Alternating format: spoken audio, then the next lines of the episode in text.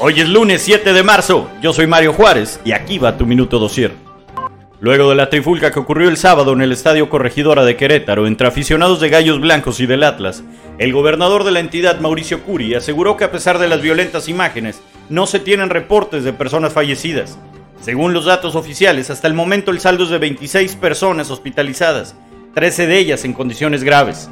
Por su parte, Miquel Arriola, presidente de la Liga MX, determinó que el corregidora queda suspendido de manera indefinida de toda actividad relacionada al fútbol y ha prohibido la asistencia de barras visitantes a los partidos. Hasta el momento y a casi 48 horas no se ha realizado ninguna detención por este hecho.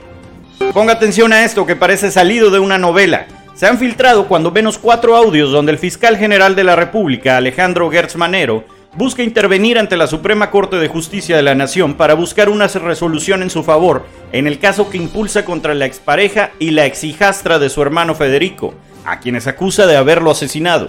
Según Gertz, su excuñada Laura Morán y la hija de esta, Alejandra Cuevas, de 69 años y presa desde octubre de 2020, propiciaron la muerte de su hermano por negligencia, la Fiscalía General informó que la intervención de comunicaciones sin orden judicial es un delito y que abrirán una investigación sobre lo sucedido. De esto Alejandro Gertz todavía no ha dado declaraciones.